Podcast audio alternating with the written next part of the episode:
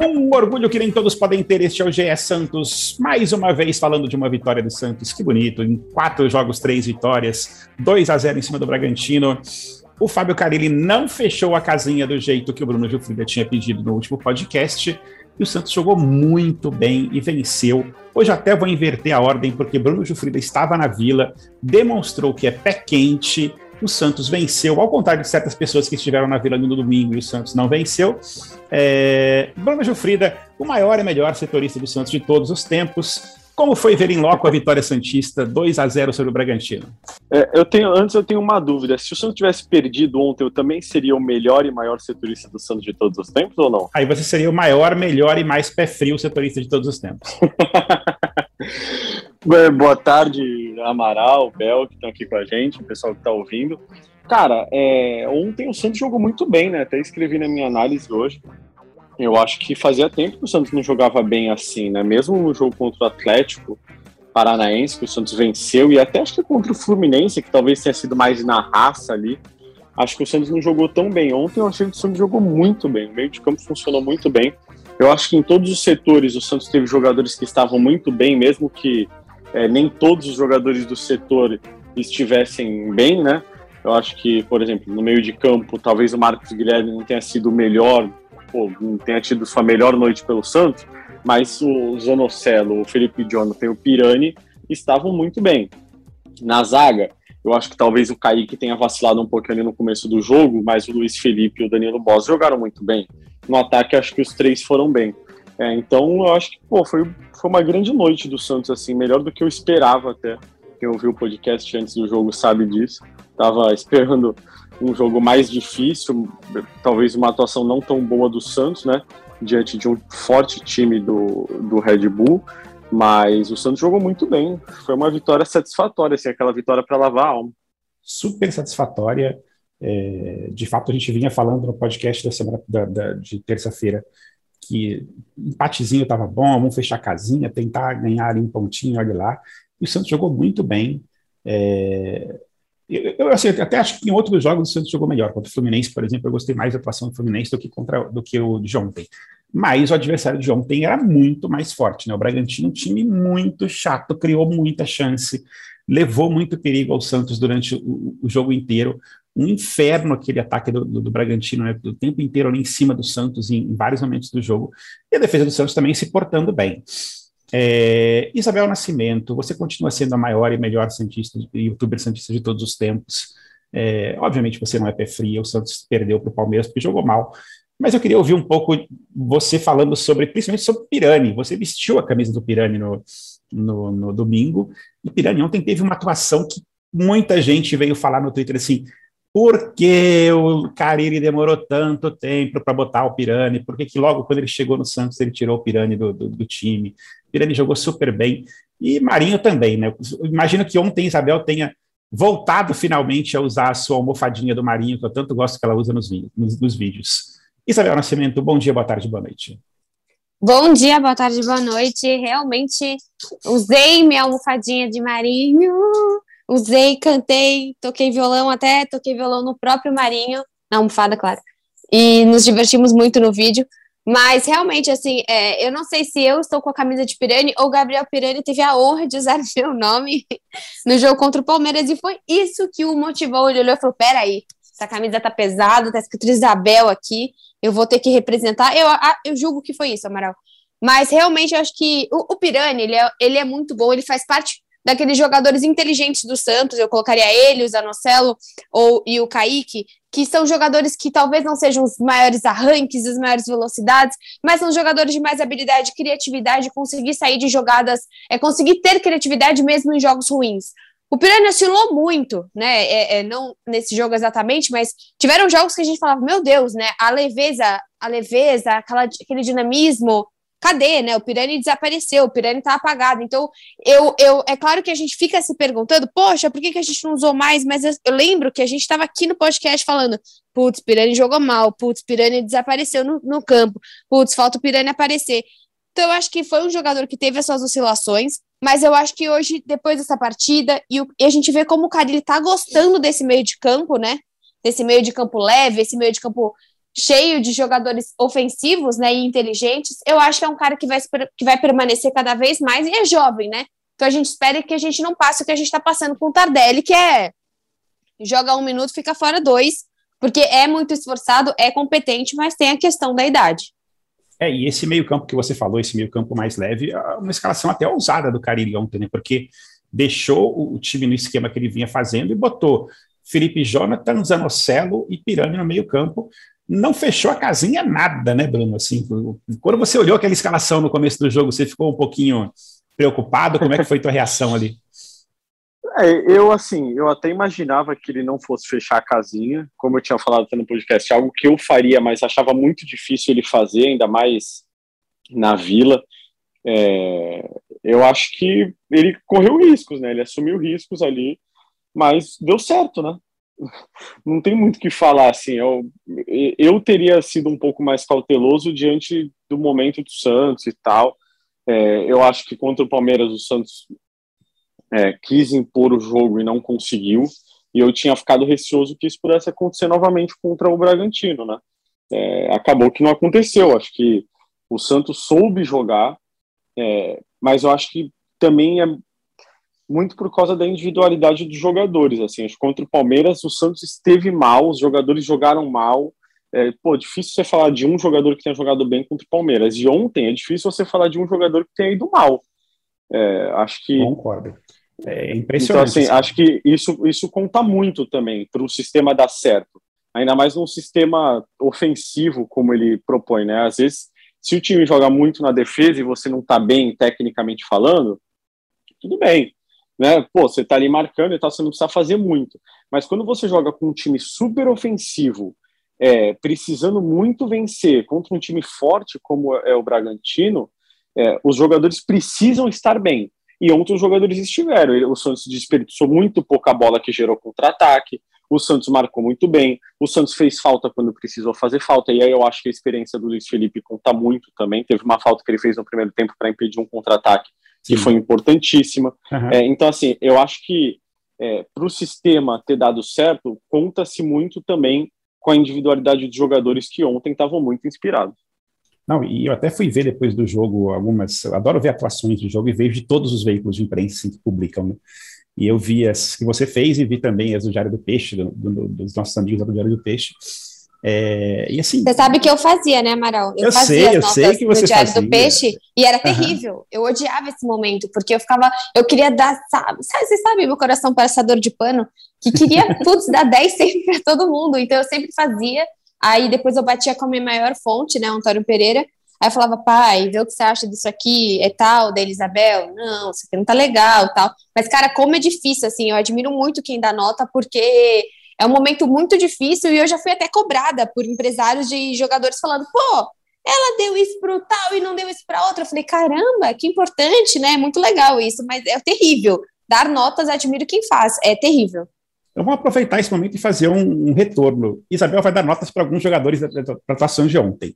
Marinho, qual seria a sua nota, Isabel? Legal, é, a pessoa fala que ela, que ela não gosta de fazer, e aí a gente é colocado na parede para fazer exatamente isso. É, considerando tudo, né? Tem que considerar muita coisa para dar nota para o Marinho, eu, eu daria oito para ele. Oito. Eu, eu, eu, cara, é engraçado que assim, eu estava no, no, grupo de Santistas que eu faço parte ali antes do começo do jogo, eu até dei uma cornetadinha no Marinho, alguns minutos antes dele fazer um gol, porque o Marinho claramente não está bem fisicamente, né? Várias bolas que você vê ali que ele não. Parece que ele já começa meio cansado, né, quando ele pega a bola. Mas é, pela, pelo gol, pela emoção dele depois do gol e pela declaração dele depois do jogo do gol, realmente mereceria uma nota 8. E ele deu para o Sanches também depois, né? Acho Exatamente. que era tudo para ser ele para bater o segundo pênalti. Então, essa questão também do grupo que a gente fala, putz, eu não me reconheço nesse grupo. E aí chegam dois caras que falam: peraí, a gente está torcendo, a gente quer muito o bem desse time, a gente se importa. Né? É importante para o Sanches marcar, então foi legal também.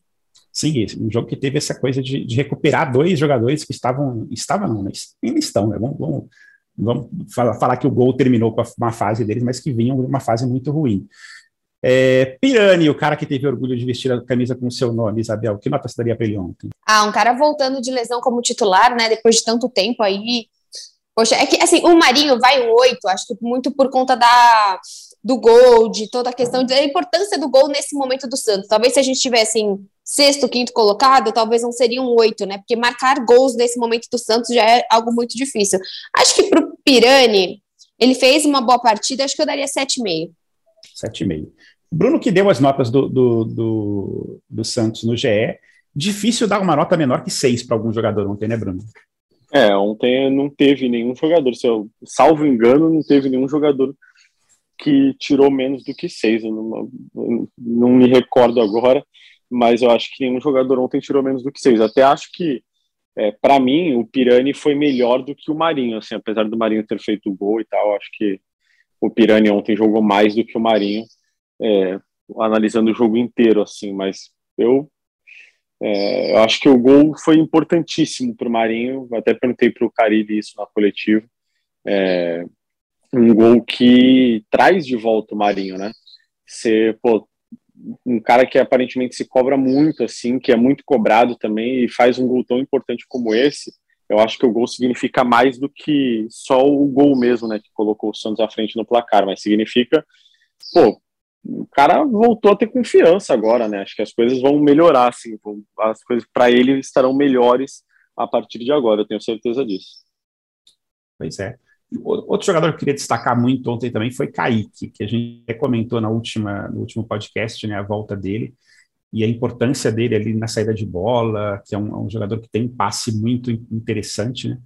E até no começo do jogo eu comentei com você, Bruno, que você postou isso no Twitter, até, né, falando que logo no começo do jogo o Kaique errou duas saídas de bola ali que foram meio, meio complicadas, quase deixou o Santos em situações ruins mas que durante o jogo foi se acertando e você vê o passe dele, né? Que diferença que faz quando tem um jogador que, que sabe sair com a bola jogando ali é, lá de trás, né? Que não vira só chutão e que vira realmente uma tentativa de armação de jogada. Sou super fã do Kaique é, e ontem fiquei mais fã ainda.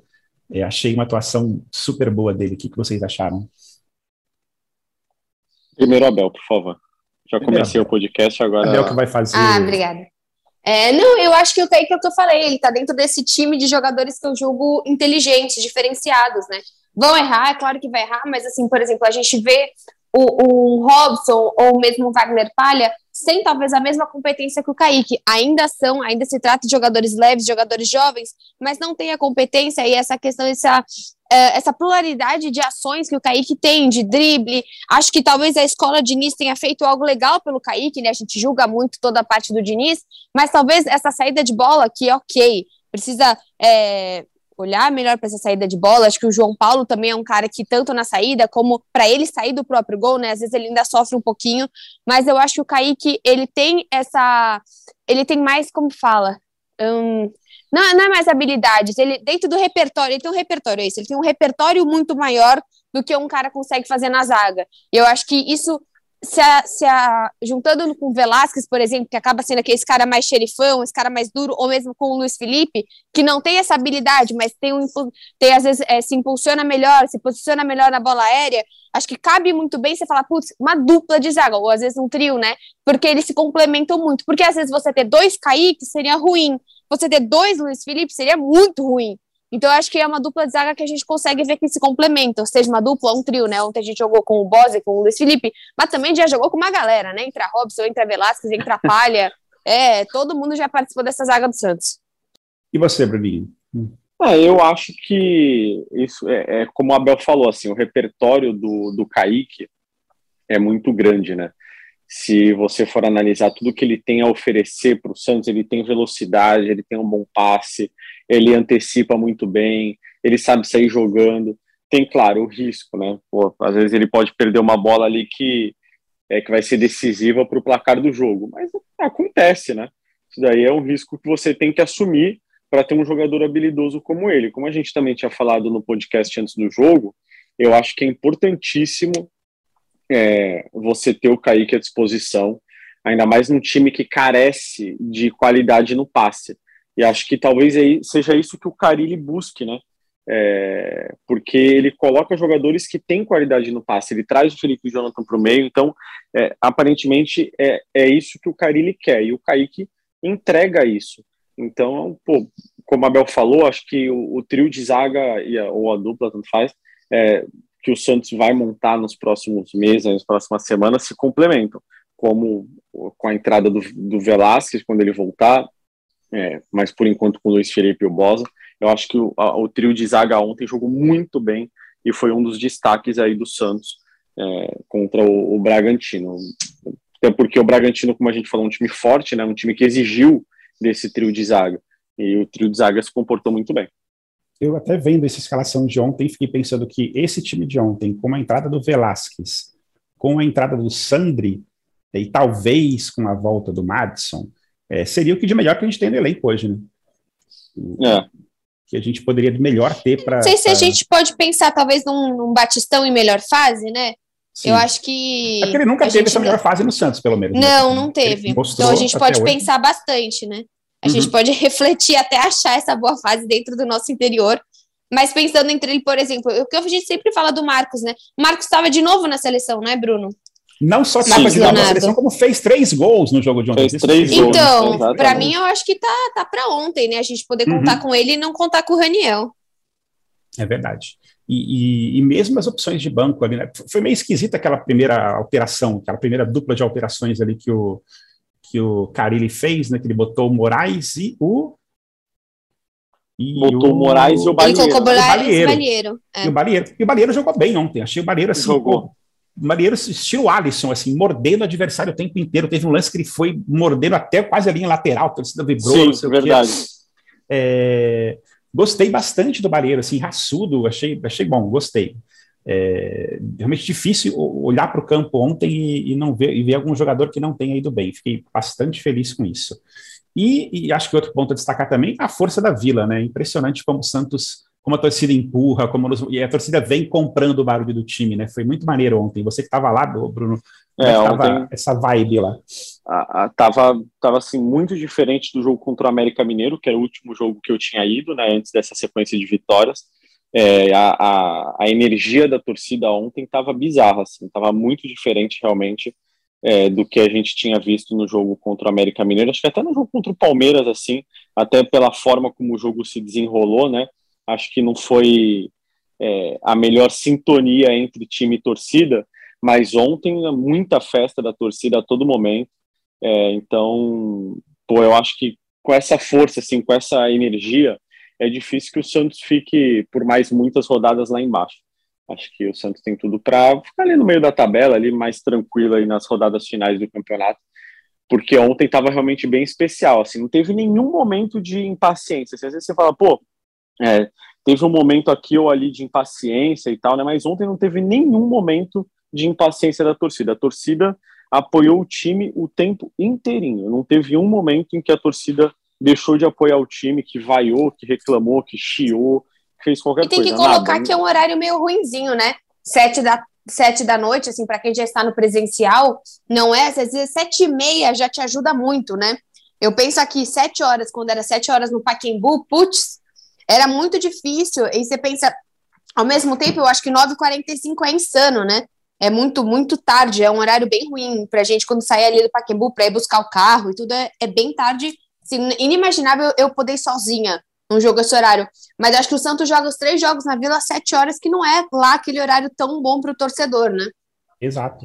E, e, e para quem quer descer a serra, então é quase impossível, está né? trabalhando, não tem chance Impossível, impossível, exatamente, Amaro, impossível. E às vezes até é mais fácil o horário mais tarde, porque um, ah, quase 11 e meia, meia-noite, você sobe rapidinho para São Paulo. Também Agora vai, vai descer seis da tarde, você, você, chega, você não chega, ponto. Não chega, tem que, acho que Exatamente, esse, é, é, esses jogos da vida, acho que o melhor horário é 8 e meia, né, 8 e meia é um horário bom ali, né, porque dá para quem tá afim de descer, descer, é volta bom. num horário razoável, enfim.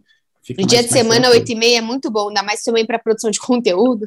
Exatamente. Quer dizer que, por exemplo, nove e meia, nove horas de um sábado não é legal para produção de conteúdo. Não, não é.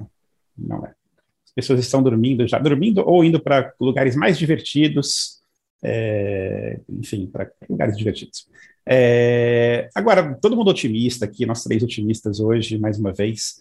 É, vocês acham que já acabou, assim, já estamos livres da ameaça do rebaixamento? Obviamente não matematicamente, porque o Juventude ganhou ontem, o Juventude tem um jogo a menos, então, assim, na prática, a gente pode estar só dois pontos atrás, na, acima da zona do rebaixamento, se o Juventude vencer esse jogo. Que tá Você lembra para quem, contra quem que é? o jogo a menos do Juventude? Que jogo é esse? Eu não, eu não sei que jogo que é esse. Eu vou procurar aqui enquanto vocês falam. Mas se a gente tivesse um setorista, ia ser muito bom nesses momentos. Ia ser ótimo. Ia ser é, ótimo. É, gente, mas aí teria que ter o setorista do Juventude. do né? Juventude. Mas eu vou procurar aqui enquanto vocês, vocês opinam sobre o.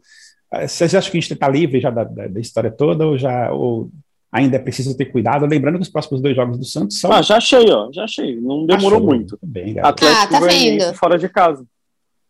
Não. Vamos ver como é. A gente vai ter exatamente a experiência.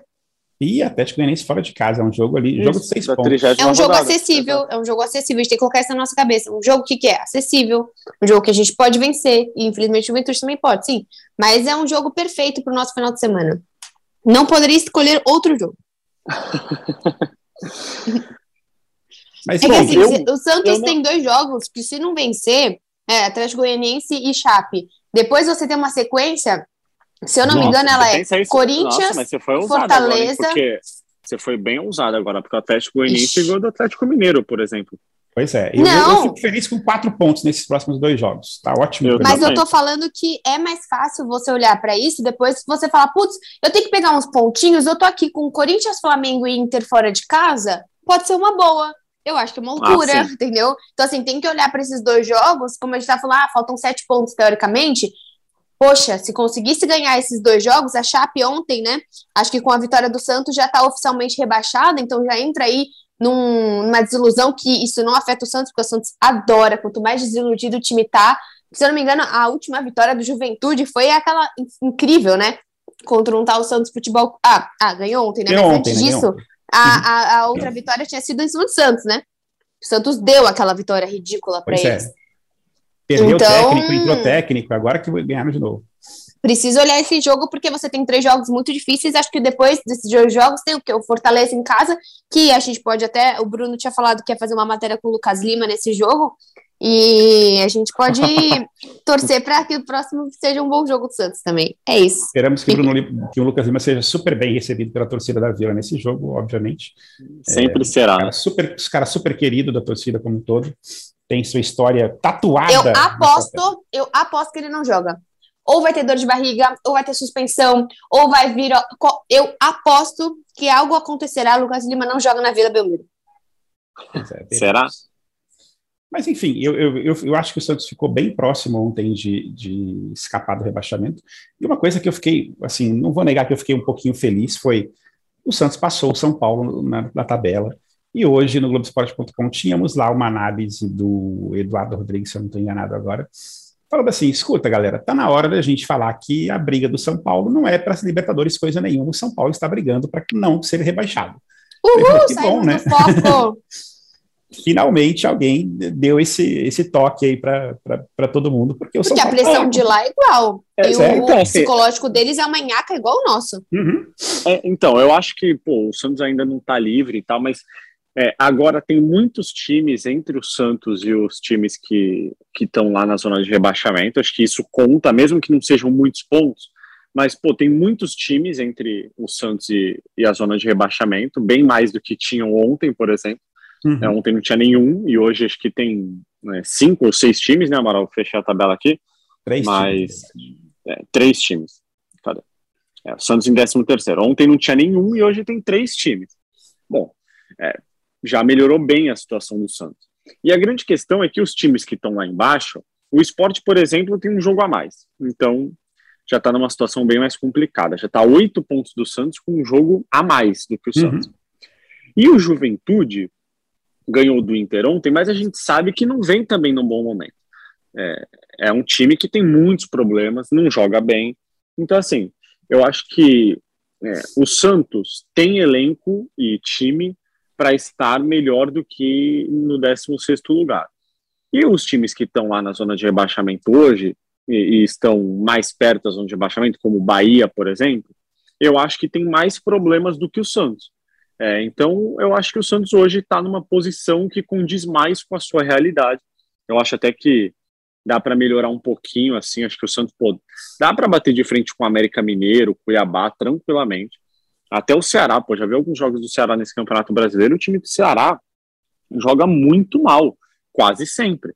É, então, assim, é, eu acho que a grande questão é, tem mais times entre o Santos e a zona do rebaixamento agora, e o Santos está jogando melhor. É, como o Carilli disse, conquistou nove dos últimos 12 pontos, pô, isso é muita coisa, é um aproveitamento, aproveitamento muito bom. Então acho que o Santos tem tudo aí. É, não está livre ainda, mas acho que a situação melhorou muito com a vitória de ontem. O Santos está muito mais confortável. Exato. E, e, assim, eu acho que a minha preocupação única, na verdade, é o Juventude. Nem tanto pelo futebol do Juventude, mas sim porque o Juventude tem esse jogo a menos para fazer contra as Goianiense. O próximo jogo do Juventude é Chapecoense rebaixada fora de casa, grande chance dele conseguir três pontos. E depois ele pega Fluminense em casa no Alfredo Jacoli, que também é uma chance de ganhar três pontos. Então, numa dessa, Juventude ganha os próximos dois jogos, vai a 39. É... E numa dessa, o São Paulo vai. Eu estou adorando falar do São Paulo hoje, mas o São Paulo, os próximos dois jogos que ele tem são Flamengo em casa e Palmeiras fora. Se o São Paulo perde os dois jogos e o, o Juventude ganha os dois, o Juventude passa o São Paulo. Putz, então, que então, triste, aí é né? que, mas, mas é Nossa, o que eu, eu falo, entendeu. Se o Juventude ganhar os dois próximos jogos, por exemplo, o Atlético Goianiense, que é um dos próximos adversários do Juventude, vai para a zona do rebaixamento. Uhum. Então, tem, tem três times antes do Santos para entrar na zona do rebaixamento. E para o O Santos próprio entrar, Bahia mesmo, né? o próprio Bahia. É, esses times precisam também ganhar. Por isso que eu acho que o fato do Santos é, estar, ah, pô, tá só é, no momento cinco pontos da zona do rebaixamento, mas tem três times entre ele e a zona do rebaixamento.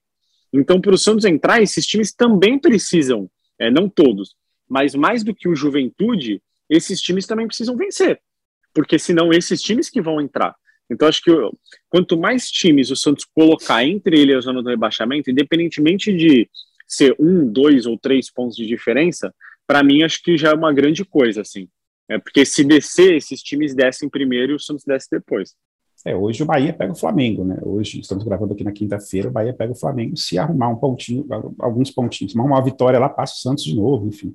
Acho pouco provável, mas vamos ver. É, vai ser uma briga aí que vai durar mais algum tempinho, mas a gente espera que o Santos aproveite principalmente as duas próximas horas para somar pontos, pelo menos uns quatro pontinhos ali, para depois encarar aquela sequência terrível que é Corinthians fora, é, depois Fortaleza em casa. Acho que é Corinthians Inter, fora, Flamengo. isso, exatamente. Fortaleza em casa, depois Inter, Flamengo fora e fecha contra o Cuiabá no dia 9, que a gente espera Exato. que o Santos entre em campo já totalmente livre do rebaixamento. Aliás, se tudo der certo, eu vou. Nossa, eu não tenho.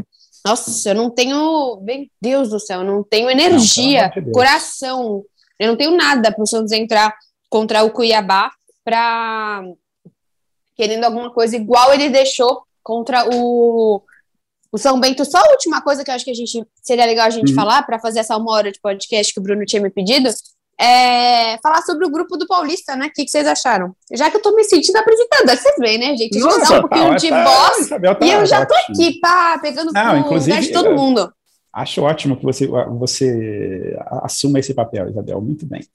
Eu achei que o grupo é desesperador, né? Porque a gente lembra que o- no- na fórmula do Paulista a gente pega o adversário dentro do grupo, né? Na segunda fase. Então, se a gente fizer uma campanha um pouco melhor que a do- desse ano, né, de 21, e ficar entre os dois primeiros, grande chance de pegar Porra, o Se Bragantino. a gente fizer pior, eu da janela, cara. Meu Deus. grande chance de pegar o Bragantino na- na- na- nas quartas de final, né? Mas enfim, o Bragantino ontem, né? Não é, provamos que não é impossível. Bragantino no ano que vem provavelmente vai estar totalmente focado em Libertadores. Então, achei o grupo super difícil, mas vamos lá, né? Vamos por partes. É, eu achei o grupo bem difícil também, mas é, pelo menos na fase de grupos o Santos não enfrenta eles, né? Então já é um bom Exatamente. começo. Agora, só, só para um outro tema que eu queria voltar também do jogo de ontem, foi a atuação do Ângelo no finalzinho do jogo, né? Que entrou bem. Ele tem aquele, assim, aquele jogador que a gente tem que dar tempo ao tempo, porque ele é um jogador ainda muito novo, né? Que ainda vai aprender muita coisa, aprender a tomar as melhores decisões, os melhores jeitos de do que fazer com a bola quando tomar a bola, quando receber a bola. Mas é, a jogada dele, o passe dele para o Marinho no lance que gerou o pênalti foi, foi muito bacana, né? Foi bem, bem interessante. Não acho que ele é um cara para ser titular é, logo, mas é um cara que merece ter suas chancezinhas de jogar lá seus 20, 30 minutos em todos os jogos, né? É, eu acho que o Carilli tem feito o que a gente sempre pediu dos técnicos, né? Uhum. Pô, o Santos ontem ganhando de 1 a 0 com espaço para contra-atacar, bota o Ângelo. Poderia ter colocado Raniel, Lacava, Luiz Henrique, Ivonei para marcar mais. Ele colocou o Ângelo. Acho que é isso. O Ângelo tem que fazer isso. Ele vai se destacar sim. Quando tiver espaço, quando. Pô, bota ele e fala, Ângelo, é o seguinte, corre lá na frente e tenta arrumar alguma coisa. E é isso, entendeu? É, pô, ele tem 16 anos só, então precisa dar tempo para ele jogar e precisa que seja em momentos assim. O Carilli colocou o Ângelo contra o América Mineiro quando estava 2 a 0 com um jogador a menos e eu critiquei ele por isso, né? Uhum. Mas ele tem feito isso em todos os jogos, a gente tem notado, né? Eu acho que depois do jogo contra o América, o Ângelo entrou em todos os jogos e sempre ali, tirando o Atlético Paranaense que ele foi titular, nos outros jogos ele entrou sempre ali no meio do segundo tempo e teve os minutos finais para jogar. Eu acho que, pô, é importantíssimo para ele. Acho que é, ele tem que ganhar tempo de jogo, né, ganhar minutagem, para ter mais experiência e estar preparado para jogar no mesmo nível quando ele for titular. Acho que quando ele é titular ele ainda fica um pouquinho mais acanhado.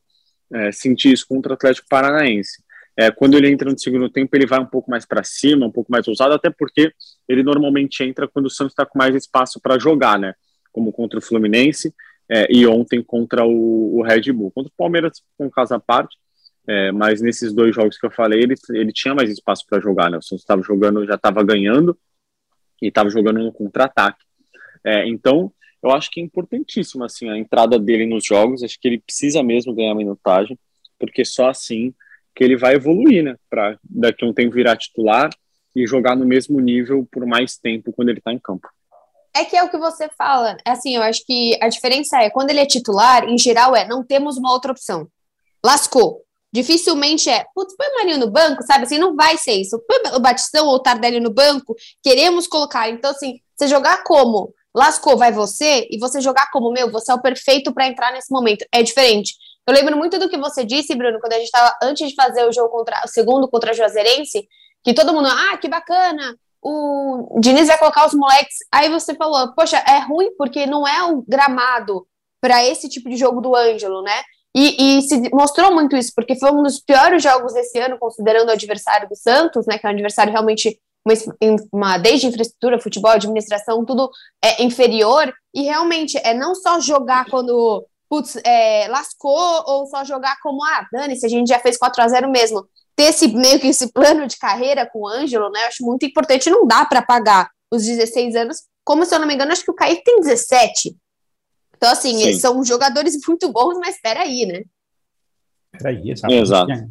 A gente tem essa mania no Santos de quando o cara pode votar, a gente já bota ele para jogar também de titular, espera que ele faça três gols por jogo, mas a gente tem que ter um pouquinho de paciência é, com todos eles, né? Acho que não só com esses dois, mas com outros que também não começaram tão bem no, nessa temporada no Santos, o próprio Zanocelo, né? O Zanocelo a gente várias vezes aqui criticou e vem se firmando como titular do Santos e jogando muito bem em todas as partidas. Assim, é um cara que está me dando gosto de ver o Zanocelo é, contratação acertadíssima e finalmente está mostrando aquilo que a gente esperava dele lá, lá atrás. Né? É, enfim. Bom, eu queria apenas dizer para vocês que a partir de amanhã eu estarei de férias, então nos próximos oh, que jogos. maravilha. Férias curtas, então nos próximos dois jogos vocês não terão a minha companhia. É, felizmente para vocês e para quem nos ouve. É, Isabel, você falou muito pouco hoje, você quer falar mais alguma coisa? Não, muito obrigada. Eu quero te desejar boas férias, que você aproveite. Não sei se você vai viajar, se vai ter contato com o Santos, ou se você está tirando férias do Santos, porque são positivas também, às vezes, você fazer esse tipo de esse tipo de atitude, né? Tirar férias do Santos. Às vezes, quando o Santos não joga durante a semana, era bom, né? Você ficar uma era semana, bom. esse jogo adiado, quando o Santos adiou o jogo contra o Fluminense, eu falei, caramba, que delícia viver uma semana tranquila. Então, só te desejar boas férias mesmo e que você volte com. que a gente esteja aí comemorando um jogo vai ser contra o Corinthians, né? Talvez a sua volta, vai ficar fora os dois. Então vai ser um podcast aí contra o Corinthians de uma vitória em clássico fora de casa, né? Por que não? Pois é, a Marcelinha, que é a nossa técnica que está gravando aqui hoje, acabou de mandar mensagem assim: eu preciso de férias do Vasco. Coitada. Enfim, entendo você, Marcelinha. É, galera, eu vou para Gramado, se alguém quiser mandar dicas, manda pelo Twitter lá, arroba André Amaral. e é isso. Bruno Jofrida, grande abraço para você. Valeu, Amaral, valeu, Bel. Que no fim de semana o Santos jogue tão bem quanto jogou contra o Bragantino e vença mais uma vez, para termos um podcast tranquilo aqui. É, podcasts felizes, com pessoas bem-humoradas, animadas e jovens. No caso, jovens são vocês dois. É...